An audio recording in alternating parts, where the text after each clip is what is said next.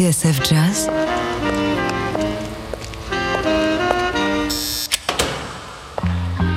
Dans les coulisses de la grande histoire du jazz.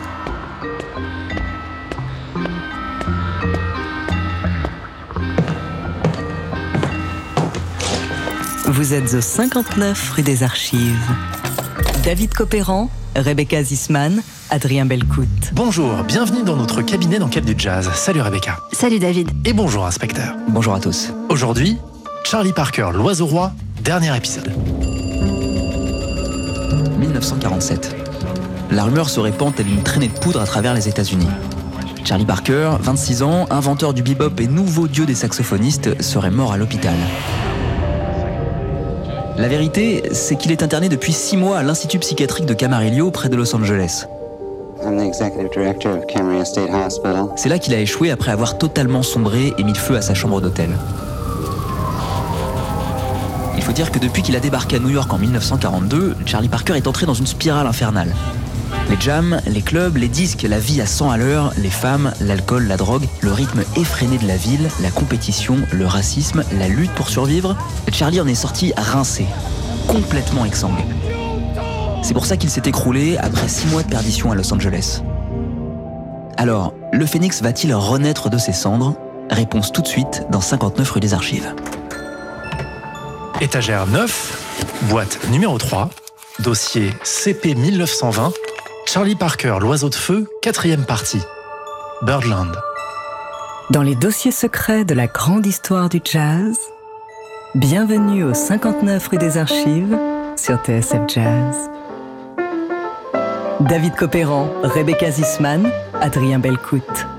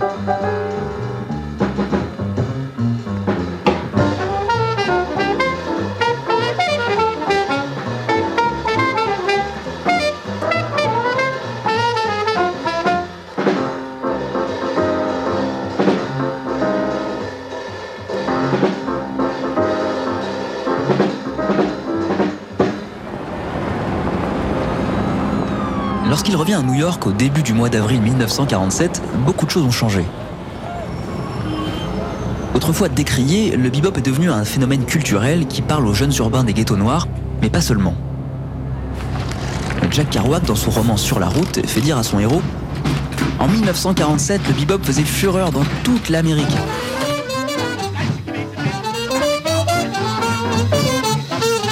Il était dans sa phase intermédiaire entre la période ornithologique de Charlie Parker et la suivante qui ne commencerait qu'avec Miles Davis. Et moi, assis là, à écouter ce son qui est devenu le son de la nuit pour nous tous, je pensais à tous mes copains d'un bout du pays à l'autre. Et je me disais qu'ils étaient tous dans la même cour immense, dans un trip tellement frénétique, tellement viscéral.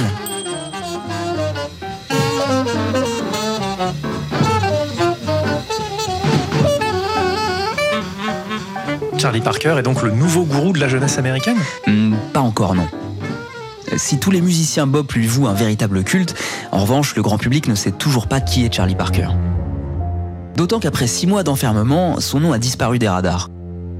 En son absence, un autre musicien s'est distingué, un personnage moins torturé, plus fantasque, et qui s'est joué avec la lumière des projecteurs. Hey, Dizzy, come here, man. Il s'agit bien sûr de Dizzy Gillespie.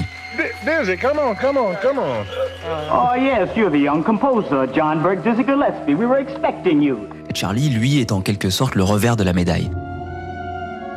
Héros maudit, génie débraillé, mal fagoté, dont l'apparence est le cadet de ses soucis.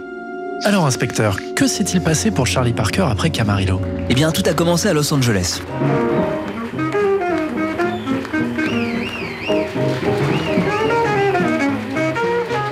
Désintoxiqué, physiquement et moralement revigoré, Charlie Parker a retrouvé le chemin des clubs. Et c'est même la première chose qu'il a faite lorsque Ross Russell est venu le chercher en voiture. Sur cet enregistrement qui date du 1er février 1947, on entend Bird lors d'une soirée privée organisée pour fêter son retour.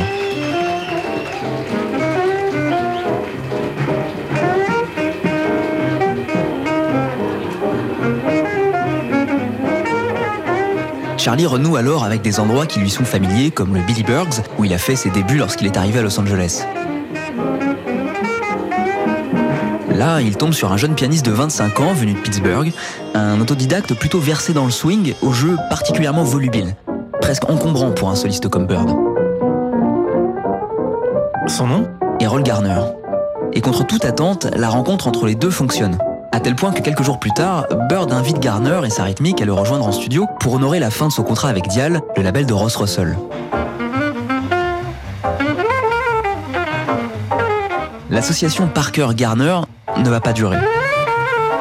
Juste le temps de graver une poignée de titres, dont cet authentique trésor intitulé Cool Blues.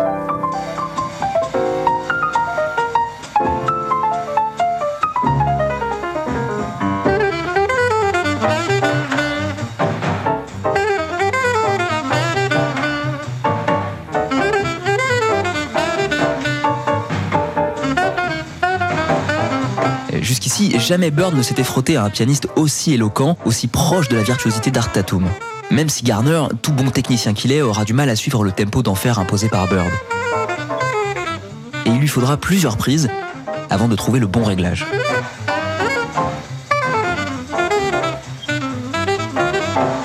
Quoi qu'il en soit, les accords que Garner plaque avec autorité donnent encore plus de relief à la musique de Charlie. Ce dernier est d'autant plus libre qu'il est le seul cuivre de la séance. Cette fois, ni Dizzy ni Miles pour venir l'encombrer. Quant à Garner, s'il met un peu d'eau dans son vin, lui reste assez éloigné de l'esprit du bebop et place un solo marqué par la tradition, le swing et le boogie-woogie.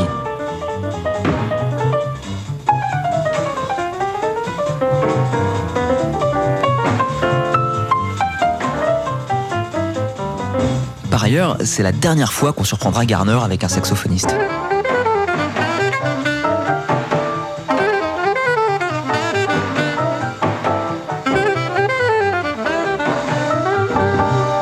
Après la séance de Cool Blues, c'est un Charlie Parker décidément ragaillardi qui retourne en studio. À ses côtés, le ténor Wardell Gray et le trompettiste Howard McGee. Enfin, quand je dis ragaillardi, on raconte que ce jour-là, McGee a tout de même dû aller chercher Bird à son hôtel et l'a trouvé ronflant dans sa baignoire. Mais Charlie a changé. Cette fois, ce n'est pas à coup de whisky qu'on le remettra d'aplomb, mais seulement grâce à quelques tasses de café.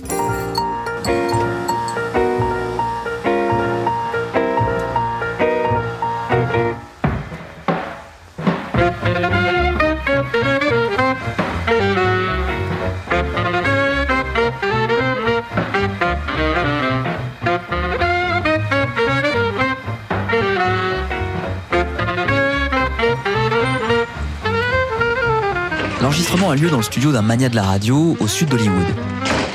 Et parmi les autres musiciens présents se trouve un jeune guitariste qui commence à faire parler de lui. À 24 ans, il a déjà un CV long comme le bras, dont un séjour dans l'orchestre du clarinettiste Artie Shaw, l'un des meilleurs big bands de l'ère du swing. Depuis qu'il est arrivé à Los Angeles, il est devenu un redoutable musicien de studio.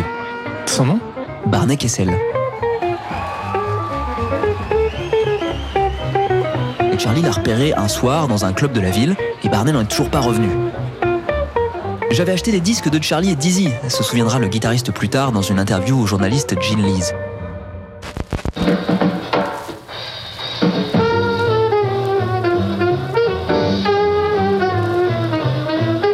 Au départ, je les aimais pas beaucoup, mais un jour, c'est comme si quelqu'un avait levé le voile et tout à coup, j'ai eu la révélation. À la minute où j'ai commencé à piger ce qu'ils faisaient, je ne pouvais plus m'entendre. Je voulais juste jouer comme Dizzy et Bird, mais je ne savais pas comment y arriver. La principale contribution de Parker, poursuit Kessel, c'est d'avoir libéré le jazz de ses contraintes harmoniques et mélodiques. Jusqu'ici, les membres de la section rythmique étaient tellement occupés à maintenir le bon vieux 4-4 qu'ils ne prêtaient aucune attention à la beauté et à la dimension esthétique. Certains musiciens se sentaient confinés. Sur la côte ouest, on commençait déjà à chercher des solutions, à essayer des choses avec les accords.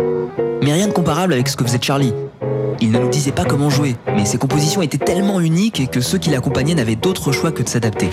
Pour nous, ce fut une libération.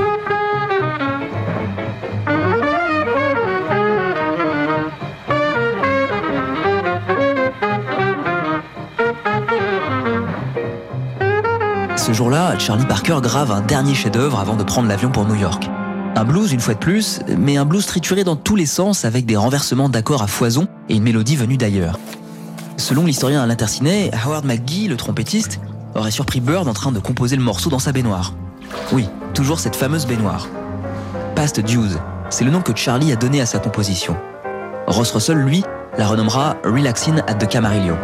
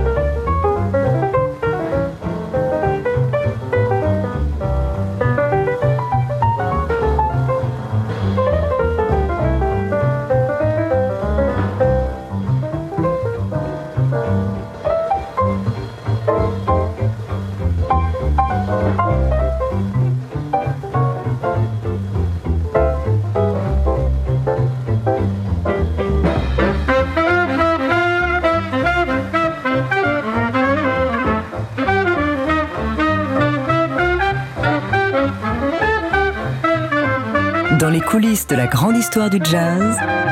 Vous êtes au 59 rue des Archives sur TSF Jazz. David Copéran, Rebecca Zisman, Adrien Belcout.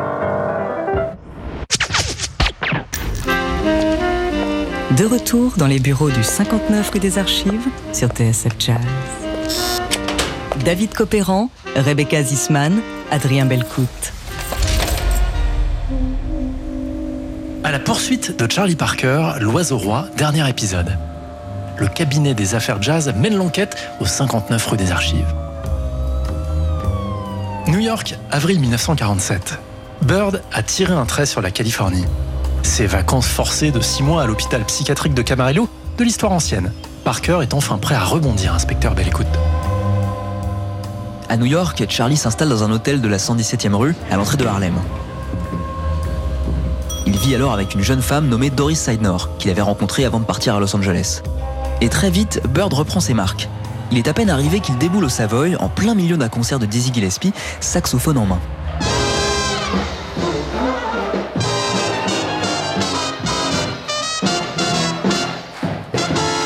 Or, Charlie n'est pas forcément le bienvenu. Il faut dire qu'il traîne comme un boulet sa réputation de junkie.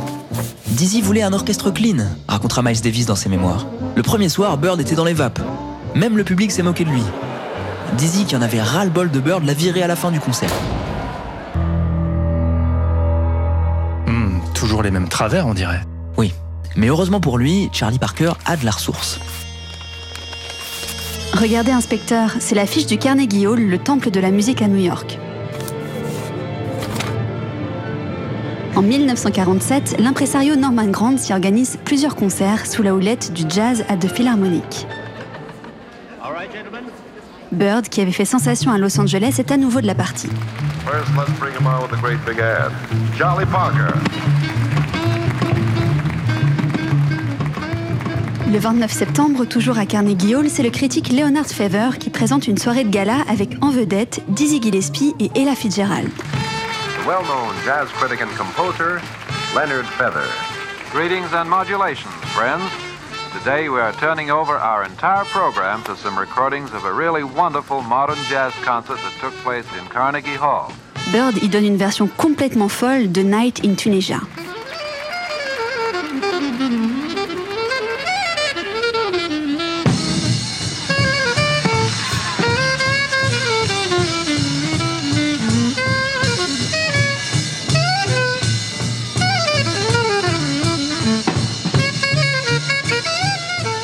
Concert est très symbolique puisqu'il entend présenter le nouveau jazz comme c'est écrit sur le programme.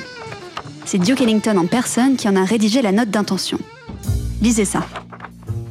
Voici des esprits jeunes, créatifs et progressistes qui forcent le respect. La musique est entre de bonnes mains et elle va avancer. Alors ça y est, ça veut dire que le bebop est rentré dans les mœurs? Ça se pourrait bien. Et Charlie Parker va en profiter. Pour 800 dollars la semaine, il accepte de remonter un groupe au Free Deuces, le club qui a hébergé ses débuts sur la 52e rue deux ans plus tôt. Alors 800 dollars, ce n'est pas grand-chose comparé aux stars du métier. Mais pour un personnage comme Bird, c'est déjà beaucoup. Il n'a jamais gagné autant d'argent. À tel point que sa compagne, Doris Sainor, s'en inquiète. Dans une lettre à Ross Russell, elle craint que Charlie en profite pour faire des bêtises. Des bêtises, euh, c'est-à-dire replonger? Exact. Mais à en croire plusieurs témoignages, Bird est relativement clean à ce moment-là. Selon le saxophoniste Phil Woods, sa seule addiction est alors la tarte aux cerises. Assis par terre, derrière le rideau noir du Free Deuces, Charlie en dévore une part entre chaque set.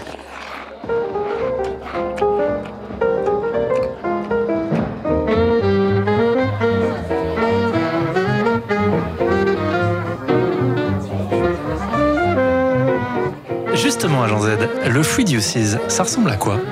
À un wagon de chemin de fer, Dixit Phil Woods, avec un bar et deux tables aussi étroites qu'un bol de soupe. On peut à peine y poser un verre. La scène était minuscule, confirme Miles Davis, et l'on y logeait difficilement un piano. On imaginait mal qu'on puisse y faire entrer un groupe au complet. Un vrai trou à rats.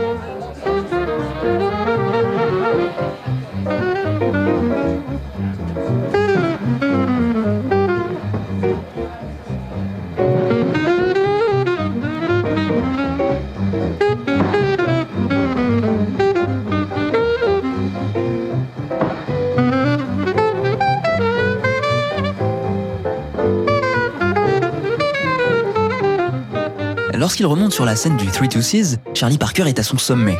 Et le groupe autour de lui, redoutable.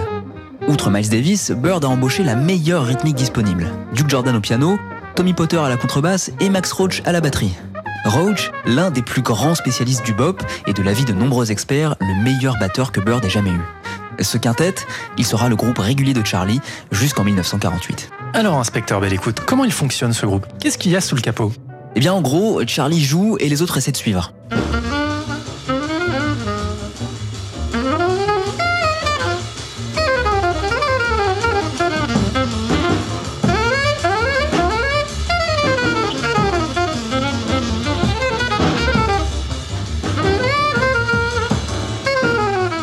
Nous chauffer, raconte le batteur Max Roach, Bird prenait les tempos les plus rapides, à tel point qu'il était impossible de marquer convenablement les quatre temps. Aussi fallait-il élaborer des variantes. Miles bafouillait et moi, au prix d'un grand effort, je m'efforçais de tenir. Quand Bird partait en solo, précise Miles, la section rythmique n'avait qu'à bien se tenir et jouer des trucs simples. De toute façon, Bird finissait toujours par retomber sur ses pattes, comme il l'avait prévu dans sa tête. Euh, Le seul problème, c'est qu'on n'y était pas dans sa tête. Pour jouer avec Charlie Parker, il faut être chevronné. chevronné et un peu casse-cou. Une semaine avant la première au Three Deuces, Bird a convoqué son groupe pour une répétition. Or, il n'a même pas pris la peine d'y aller. Le jour J, alors que le club est plein à craquer, Charlie se tourne vers ses musiciens et leur lance Alors, on joue quoi? Inspecteur Belle Écoute, on m'a dit qu'il y avait aussi eu des frictions à l'intérieur du groupe. Hmm, Vous voulez sûrement parler du pianiste Duke Jordan C'est vrai que sa présence fait débat. Il lui arrive souvent d'être à la traîne. Alors, Max Roach est obligé de lui crier dessus pour le remettre en place. Miles voudrait qu'on le remplace par John Lewis qui joue chez Dizzy Gillespie. Mais David, un autre pianiste, est également sur les rangs. Et pas des moindres puisqu'il s'agit de Bud Powell.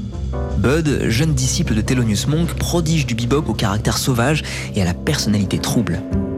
Un peu comme Bird en fait. Oui. Au point que lui aussi se fera interner.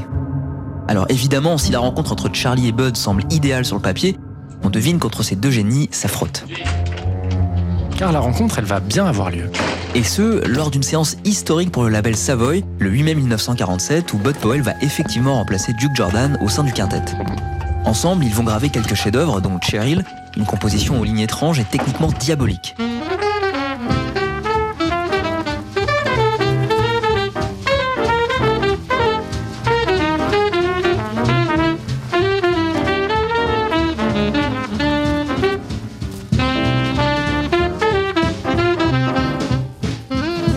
Va buter plusieurs fois avant d'en venir à bout.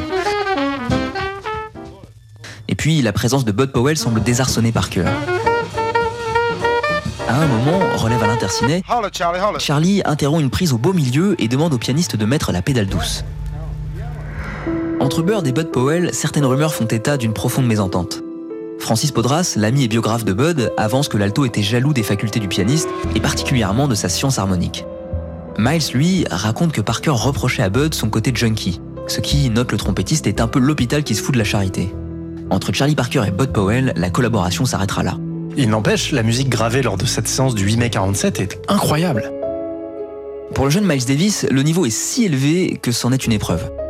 Chaque thème nécessite plusieurs prises pour qu'il se mette dans le bain et suive la cadence imposée par le duo, y compris Donnelly, pourtant sa propre composition.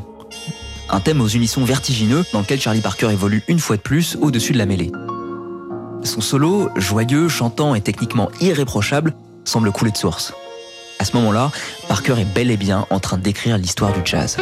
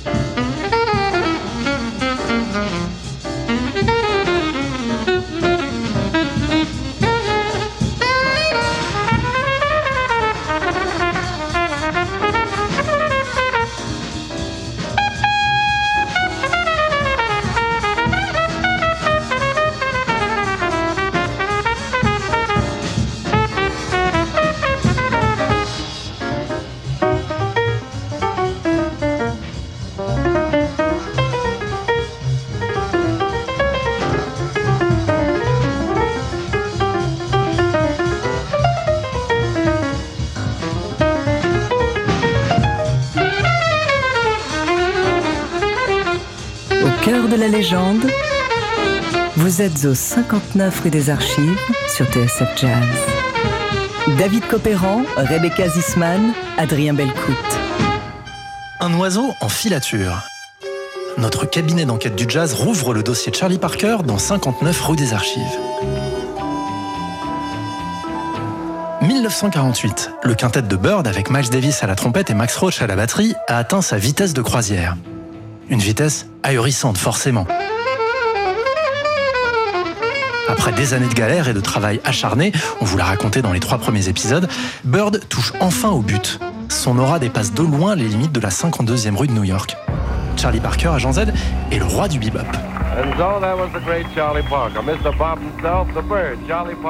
Depuis qu'il est revenu à New York, Bird a repris sa carrière en main. Enfin, un minimum. Charlie Parker reste Charlie Parker. Ce loup solitaire, génie indomptable, difficile à cerner pour le commun des mortels et même pour les musiciens qui l'entourent. En fait, Bird vit selon son propre tempo. Et les autres n'ont plus qu'à s'accrocher. À New York, Charlie a signé un contrat chez Savoy, une petite maison de disques indépendante. Peu importe qu'il ait déjà été engagé chez Dial à Los Angeles. Dans le même temps, Bird a confié sa carrière à Billy Shaw, impresario de la toute puissante agence Mogel qui vient de se mettre à son compte.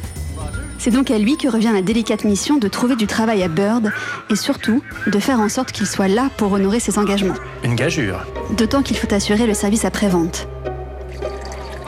Lorsque Bird urine devant les clients à la sortie d'un club de Chicago, c'est Billy Shaw qu'on appelle.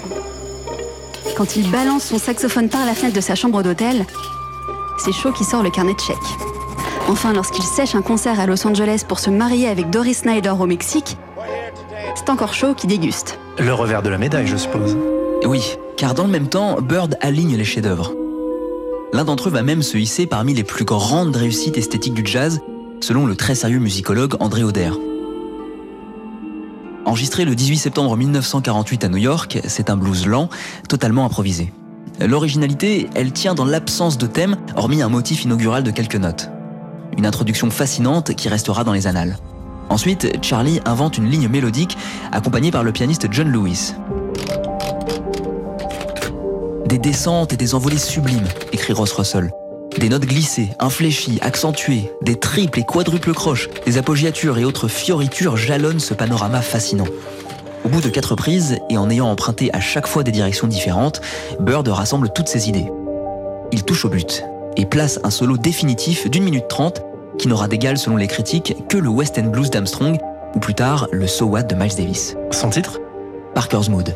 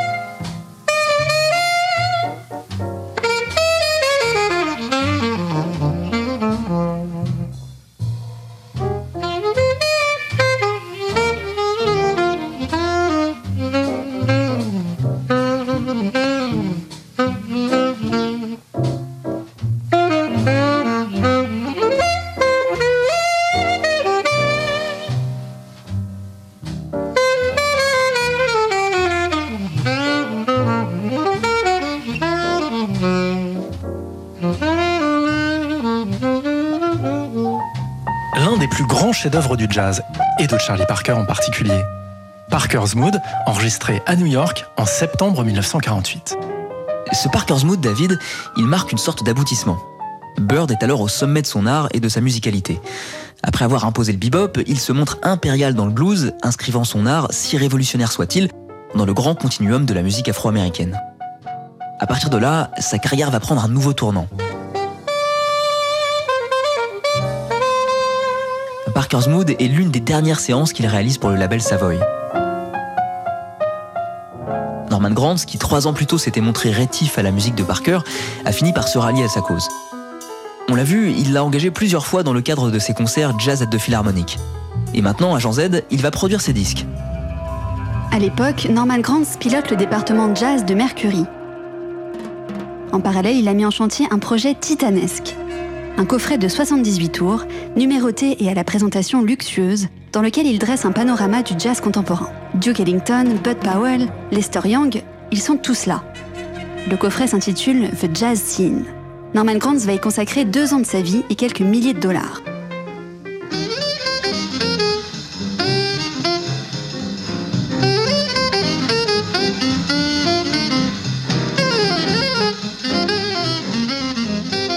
1947, Norman Granz approche Charlie Parker et l'invite à participer au projet. Pour l'occasion, Charlie et son quartet improvisent The Bird. La session a lieu à New York, dans une annexe du Carnegie Hall, où le soir même, l'orchestre de Neil Hefti doit mettre en boîte l'une des faces de The Jazz Scene. Au moment où Neil Hefti et ses musiciens s'apprêtent à enregistrer, Bird entre dans la salle, s'assoit, puis écoute la répétition. Ni une ni deux, Norman Granz lui demande de se joindre à l'orchestre. On était en train de travailler le morceau, raconte le saxophoniste baryton Manny Albam, et Bird est arrivé dans son par-dessus, l'étui de son saxophone à la main. Il était juste là, relax, en train de jeter un coup d'œil. Alors j'ai tourné mon regard sur la partition et l'orchestre a démarré. Quand tout à coup, j'ai entendu le son de Bird.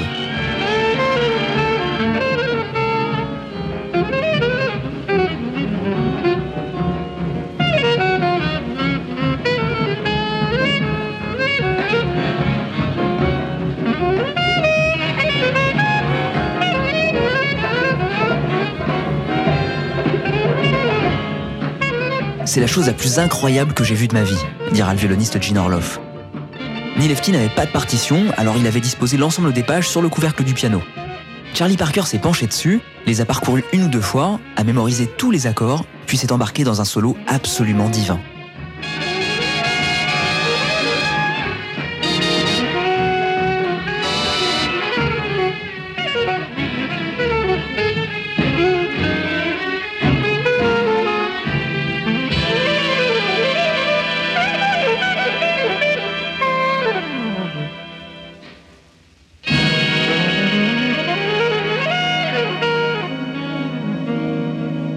Cet épisode, David, il marque un précédent et de taille.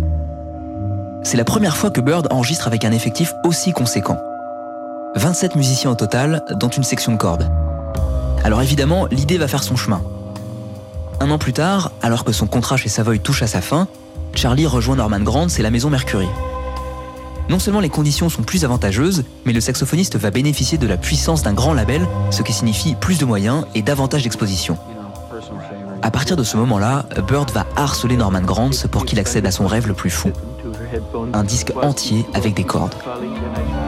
Un rêve qui va finir par se réaliser.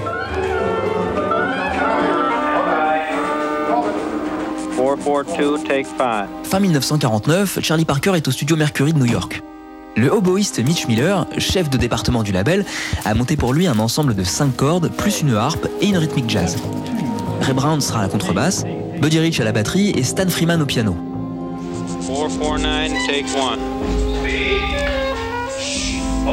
L'enregistrement est des plus chaotiques. Selon Stan Freeman, trois séances sont suspendues car Bird est défoncé. En réalité, justifie Norman Granz, Charlie est mort de trouille. Impressionné par les arrangements de cordes, il se sent incapable d'y aller. Bird est fasciné par les musiciens classiques et pour la première fois depuis des lustres, il se sent tout petit. Comme s'il rejouait avec les cordes cette éternelle quête de reconnaissance qui l'a guidé depuis ses premiers pas à Kansas City. Finalement, lorsqu'il arrive à surmonter le track, Charlie se lance. Et une fois de plus, la magie opère. Il nous a bluffé, reconnaît le violoniste Frank Brief, un élève de Nadia Boulanger et membre du NBC Symphony Orchestra. C'était un gars timide avec un son merveilleux. Il était fier de jouer avec nous. Il savait qui on était et il croyait qu'on était de meilleurs musiciens que lui. Or, c'était tout le contraire. Il avait beaucoup d'attention pour nous et un regard très doux. Parker était lui-même un homme extraordinaire. Un jour, poursuit Frank Brief, j'ai demandé à Arturo Toscanini, le chef du NBC, s'il donnait des cours de direction d'orchestre. Il m'a répondu bien sûr que non, les chefs d'orchestre sont nés pour ça. Et jusqu'à un certain point, ceci est valable pour toutes les formes d'art. Il y a quelque chose qui est là, en vous, et qui se manifeste ou non. Charlie Parker, lui, avait ce don merveilleux.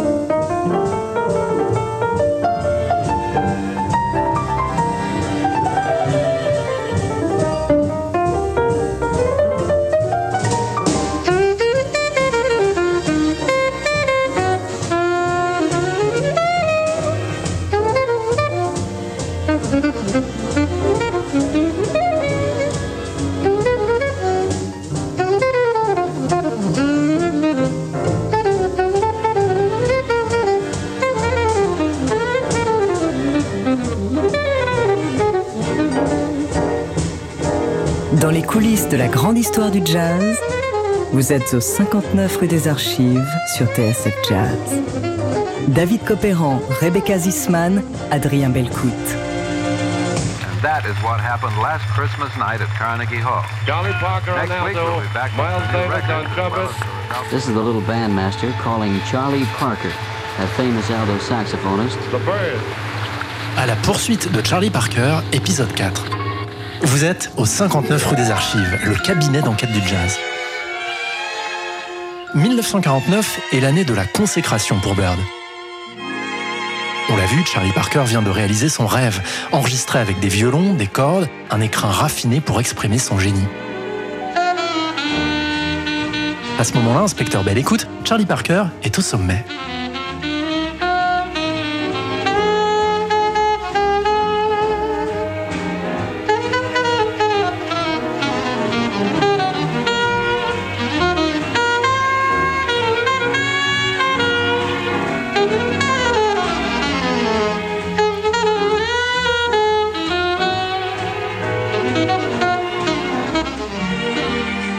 Publié en simple puis réuni dans un album long format intitulé Charlie Parker with Strings, les séances avec cordes marquent un tournant dans la carrière de Bird. pour la première fois, il rencontre un vrai succès populaire et commercial. Alors évidemment, du côté des boppers, ça fait grincer des dents. Certains lui reprocheront d'avoir dilué le bop et se montreront sévères quant à l'emploi des cordes. Elle ne swing pas et serait un simple faire-valoir.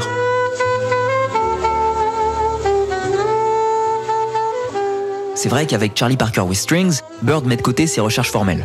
Il ne cherche plus à sonner la révolution. Non. Il se présente seulement comme un interprète et un interprète magistral aux idées chantantes et lumineuses.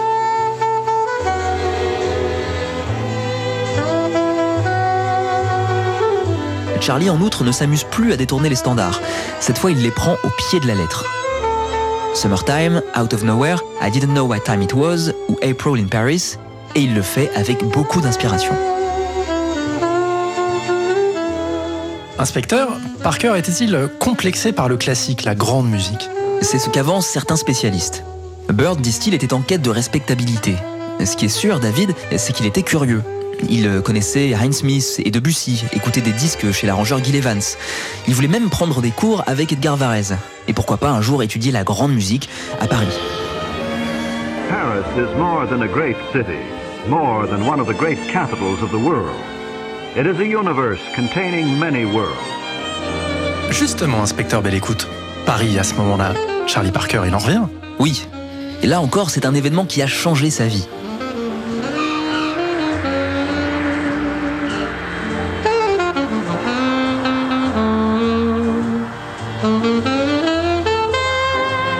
À Paris, Bird a découvert qu'on pouvait être musicien, afro-américain et être respecté. Il faut dire qu'en France, à Jean Z, cela fait trois ans qu'on attend Charlie Parker comme le Messie. Selon Anne Legrand, chercheuse et autrice de Charles Delaunay et le jazz en France, aux éditions du Layer, les premiers disques de Parker avec Dizzy Gillespie sont arrivés en France au printemps 1946. Il s'agit de deux disques noirs à étiquette rouge écrits André Auder dans la revue Jazzot, où est inscrit, je cite, l'avenir de la musique négro-américaine.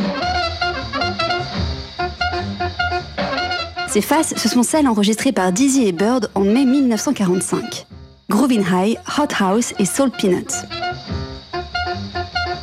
Comme le souligne Anne Legrand dans son ouvrage, au lendemain de la guerre, les enregistrements sont rares et les 78 tours arrivent en France pratiquement un an après leur enregistrement. Et comment sont-ils reçus? Eh bien David, l'arrivée du bop dans l'Hexagone crée une véritable onde de choc. Les premiers à découvrir les disques de Dizzy et Bird sont des initiés, des membres du Hot Club de France et des critiques de la revue Jazzot. Immédiatement ou presque, deux camps s'affrontent. Celui des partisans de la nouvelle musique, qui à l'image d'André Auder comprennent tout de suite sa portée historique, et celui des détracteurs mené par Hugues Panassier, le président du Hot Club. Panassier qui écrira cette phrase définitive Le bop n'est pas du jazz. C'est le début d'une bataille rangée entre les figues moisies et les raisins aigres. Les anciens contre les modernes. Parmi les supporters de Bird, Charles Delaunay, secrétaire général du Hot Club et patron de Jazzot. Avant même de recevoir les premiers disques de bop, Delaunay a suivi l'évolution de la situation aux États-Unis grâce aux articles de presse, ceux de Esquire, Downbeat et Metronome. Il sait que quelque chose se trame outre-Atlantique et reste aux aguets, les oreilles grandes ouvertes. Dans son sillage, Boris Vian deviendra lui aussi un adepte de Parker qu'il surnommera le Zoiseau. S'il a fallu attendre un an pour entendre les premières faces de Dizzy Gillespie et Charlie Parker en France, on patientera davantage avant de découvrir les titres historiques de mars 1946 à Los Angeles. Ornithologie et A Night in Tunisia, puis Cool Blues avec Errol Garner. Ceux-ci n'arriveront en France qu'au printemps 1948 grâce aux efforts de Blue Star, une petite marque de distribution créée par un certain Eddie Barclay.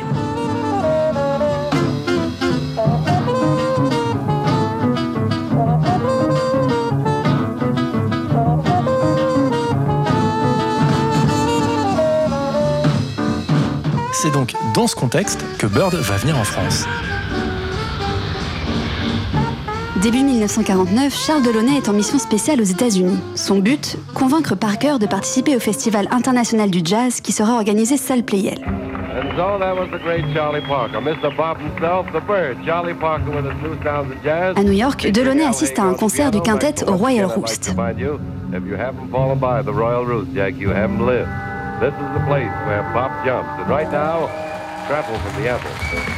Il écrira plus tard. Le Bird était dans sa meilleure forme ce soir-là. Comme toujours, immobile, l'air indifférent, l'œil fixe, presque absent. Et son jeu qui contraste si singulièrement avec son attitude scintillait de mille feux.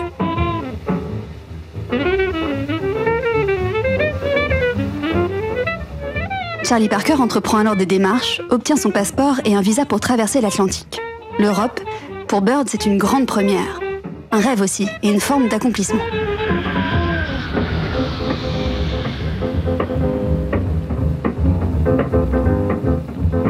Ainsi, le 7 mai 1949, Charlie et son orchestre, dont le trompettiste Kenny Dorham et le batteur Max Roach, atterrissent à Paris.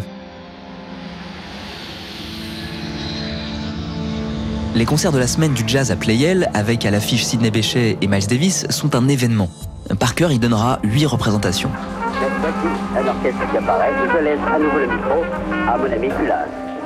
Accueilli en héros, il mène une vie de pacha et rencontre le tout Paris. Dans la cave exiguë du Club Saint-Germain, où tous les musiciens de la capitale se sont pressés pour l'apercevoir, Charlie Parker rencontre Jean-Paul Sartre. À force de se faire prier, Bird consent à jouer quelques notes, dégaine son alto et enchaîne les chorus au milieu de la foule.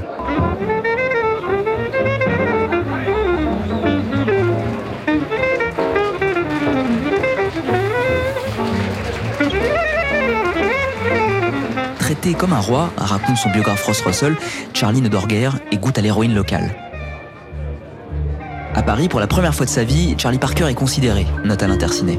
Choyé par les musiciens, comblé de petits cadeaux, Parker n'en revient pas.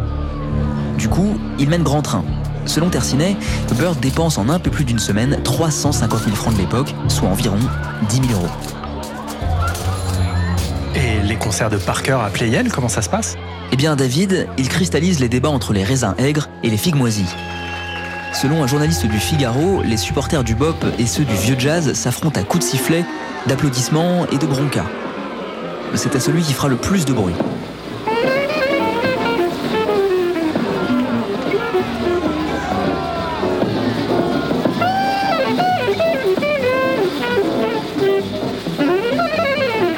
En tout cas, le Bird, lui, est en forme.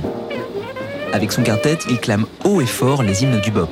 Soul Peanuts, Hot House ou encore Mousse de Mooch, immortalisés par les micros de la radio. Écoutez les commentaires son époque. Les amateurs de jazz vivent actuellement à la salle Playel des minutes extraordinaires. En effet, la tension produite par le quintet Parker est d'une exceptionnelle qualité, une tension abrupte, très dure, et pourtant les cinq musiciens de cet ensemble sont décontractés, ils sont là sur la scène avec des attitudes très naturelles. Charlie Parker marche lentement, un petit pas, McKinley Durham tient sa trompette et regarde la salle. C'est vraiment, je vous assure, un spectacle très curieux de voir ces noirs qui évoluent dans leur musique comme des poissons dans l'eau. Au lendemain des concerts de Playel, les partisans de Parker restent pantois d'admiration. Boris Vian, qui rédige des comptes rendus dans Combat et Jazz News, raconte Charlie, le oiseau, s'amène sur scène, l'œil vitreux comme un zombie. Et puis, c'est le déluge. On est soufflé, ahuri, bavant, noblesse oblige. Ces petits-là, ils ont quatre ou cinq cerveaux. Hélas, nous n'en avons qu'un.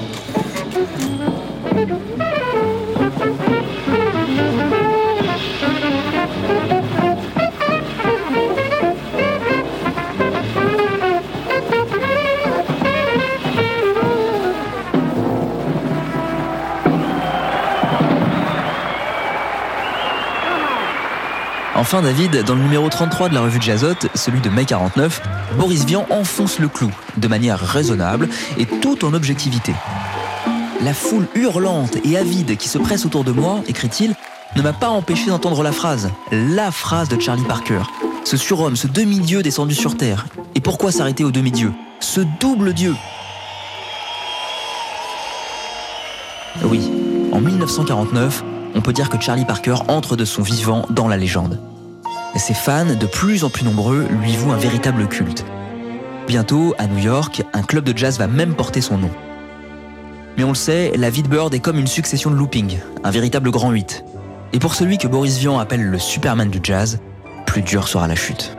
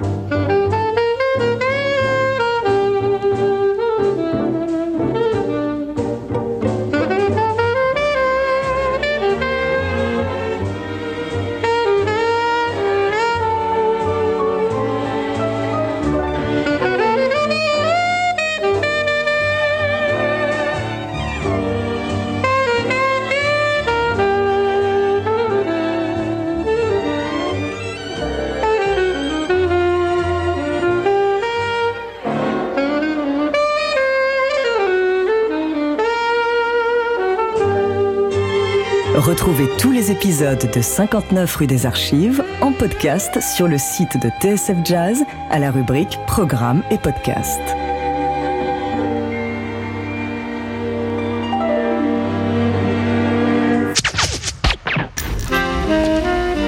De retour dans les bureaux du 59 rue des Archives sur TSF Jazz. David Copéran, Rebecca Zisman, Adrien Belcout.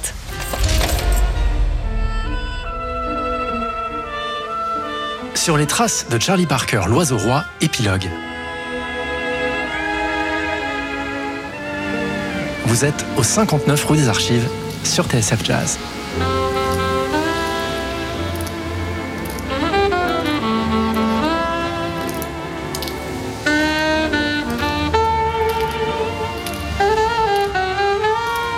La vie de Bird, on l'a vu depuis le début de notre enquête, est un roman américain. L'histoire vraie d'un génie qui, dans la souffrance, l'adversité, l'injustice, a débordé du cadre et révolutionné le jazz. Charlie Parker, c'est une course contre la montre, un art de dompter la vitesse et le temps.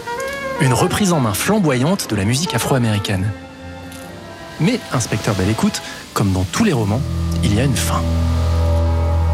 Et cette fin, elle sera longue et tragique. Elle commence le 15 décembre 1949 à New York, au coin de Broadway et de la 52e rue.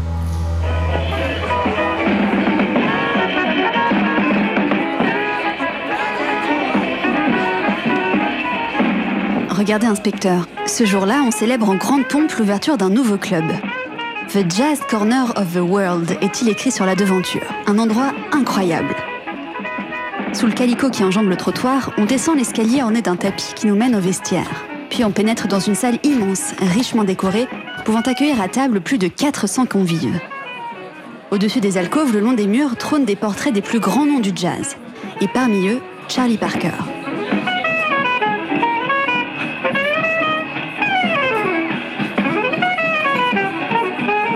L'endroit, ouvert par un jeune homme d'affaires aux dents longues, Maurice Levy, surnommé la pieuvre, a été baptisé en l'honneur du plus grand jazzman de son temps, le Birdland, la maison de Bird. Charlie Parker en personne l'inaugure en ce soir du 15 décembre 1949. Lester Young, son idole, et un jeune premier du nom d'Harry Belafonte sont de la fête. Le maître de cérémonie est un drôle d'oiseau, Pee-wee Marquette, un nain venu de l'Alabama, indissociable de la légende du Birdland. Ladies and gentlemen, as you know, we have something special down here at Birdland this evening. L'endroit sera fréquenté par Marlon Brando, Marilyn Monroe, Gary Cooper et Sammy Davis Jr. À gauche de la scène, le disque jockey Symphony Seed, dans sa cabine, retransmet les débats en direct à travers tous les États-Unis.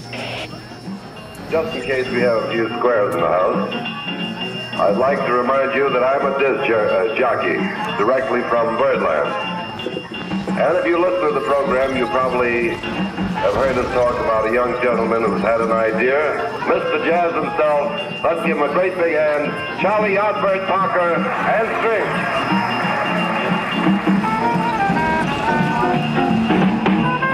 Au Birdland, Charlie Parker présente son nouveau quintet, avec pour remplacer Miles Davis à la trompette, un jeune rouquin de 22 ans dont Bird s'est entiché. Il s'appelle Red Rodney. Un petit blanc en costume qui va beaucoup apprendre de Bird, et pas seulement dans le domaine musical. Enfin, à la batterie, c'est Roy Haynes qui va s'acquitter de la lourde tâche de succéder à Max Roach. Quelques jours après l'inauguration du Birdland, le groupe fait un triomphe au Carnegie Hall. Charlie Parker. Charlie Parker All-Stars.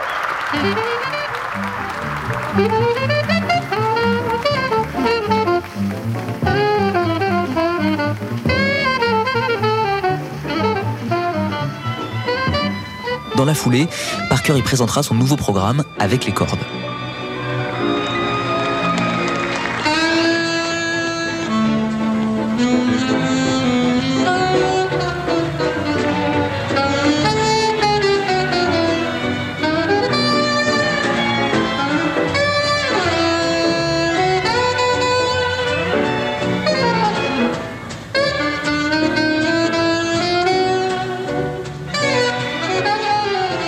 Reviendra souvent chez lui, au Jazz Corner of the World, avec le trompettiste Fats Navarro et le pianiste Bud Powell. Mais après les faces de la salle Playel, du Carnegie Hall et du Birdland, Charlie Parker va peu à peu descendre de son nuage. En tournée dans le sud, Bird se trouve confronté aux vieux démons de l'Amérique. Un voyage improbable où il faut jouer deux concerts par soir, un pour les blancs, l'autre pour les noirs. On raconte que Charlie doit faire passer Red Rodney pour un noir albinos, car personne ne comprend qu'un blanc puisse jouer dans un groupe de noirs.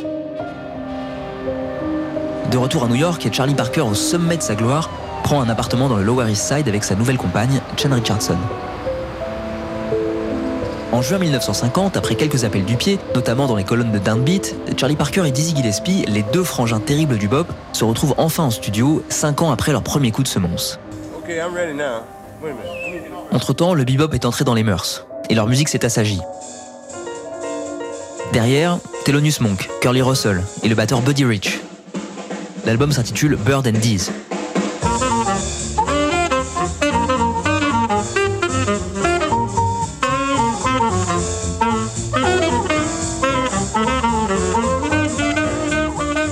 Dernières accolades en studio, mais pas sur scène. Quelques mois plus tard, au Birdland, Charlie et Dizzy sont littéralement déchaînés. Ils reprennent l'anthropologie sur un tempo qui dépasse l'entendement. Bird en particulier est indomptable.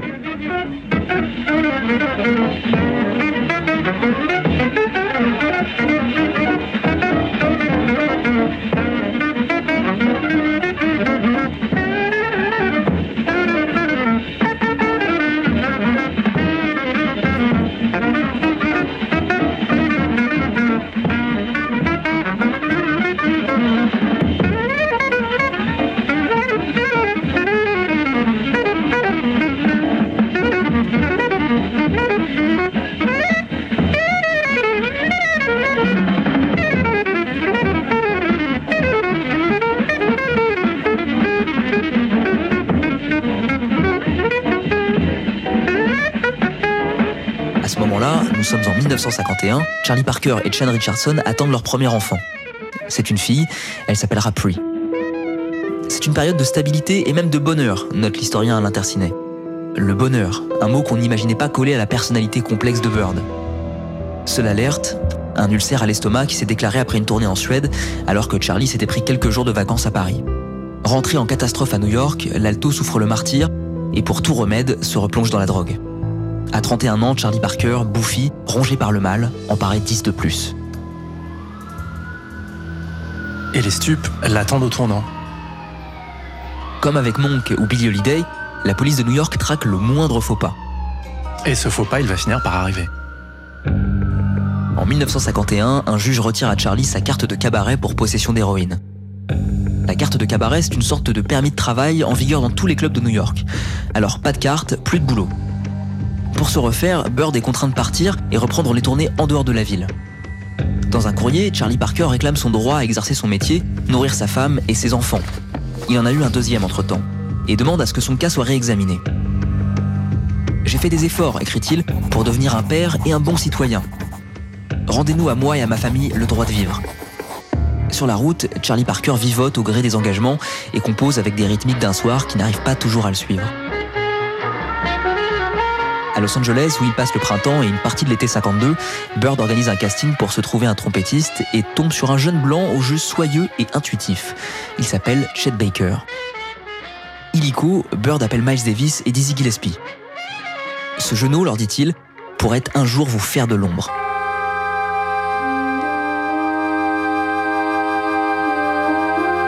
À New York, Charlie met en chantier un projet pharaonique avec l'arrangeur Gil Evans qui vient d'enregistrer avec Miles la musique de Birth of the Cool. L'idée est de croiser une section de cordes et des chœurs avec une rythmique jazz. Charlie Parker sera le principal soliste.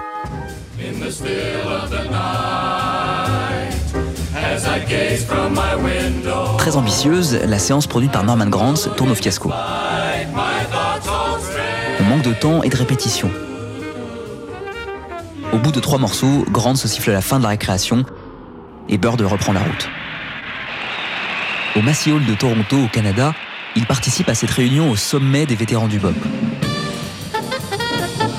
Sur scène, il tient la dragée haute à Dizzy Gillespie, Bud Powell et Max Roach.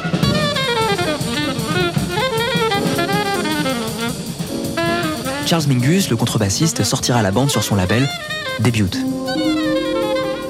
Mais l'embellie est de courte durée. De retour à Los Angeles où il se fait virer d'un club en février 54, Charlie Parker apprend par télégramme la mort de sa fille Pri, atteinte d'une malformation congénitale.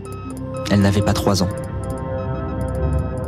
Avec la disparition de Pree, les dernières défenses de Bird sont en train de céder. C'est le début de sa lente agonie. On raconte que Charlie a dû emprunter à Billy Shaw, son agent, 500 dollars pour enterrer sa fille. Car Bird, à ce moment-là, est ruiné. À bout de nerfs et à bout de force, ses engagements se font de plus en plus rares, et quand il y en a, il arrive souvent à Bird de péter les plombs sur scène devant tout le monde. Sanctionné par le syndicat des musiciens pour sa conduite, il essaie de faire sauter une amende de 350 dollars. Quelques semaines plus tard, il fait une tentative de suicide. C'est fini, lance-t-il résigné à des musiciens qu'il croise dans la rue. Charlie Parker a 34 ans. En 1955, ça fait 20 ans qu'il s'est plongé à corps perdu dans une musique qu'il a révolutionnée de fond en comble. Paria dans sa ville natale de Kansas City, il est devenu le roi incontesté du bop, triomphant au Carnegie Hall de New York. And that is what happened at Carnegie Hall. Charlie Parker on alto. Charlie Parker, that famous alto saxophonist. The Bird. Entre les deux, Bird a mené une existence à la fois héroïque et chaotique dans une Amérique qui lui aura fait payer au prix fort le fait d'avoir imposé sa voix comme phare d'une musique afro-américaine, innovante, libre et moderne. Fatigué, perclus de douleur, voilà tout ce qui amène Charlie Parker à se réfugier chez la baronne Panonica de Königswarter dans sa suite de l'hôtel Stanhope de New York le 9 mars 1955. Nous voilà donc revenus au tout début de notre enquête.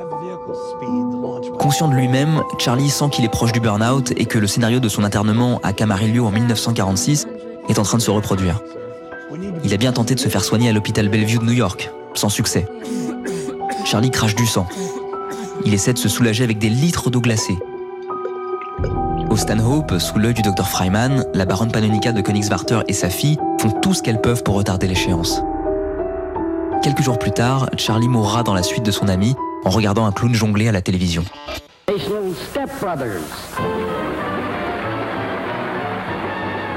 Bird arrive bruyamment, raconte Panonica, puis il s'est mis à s'étouffer.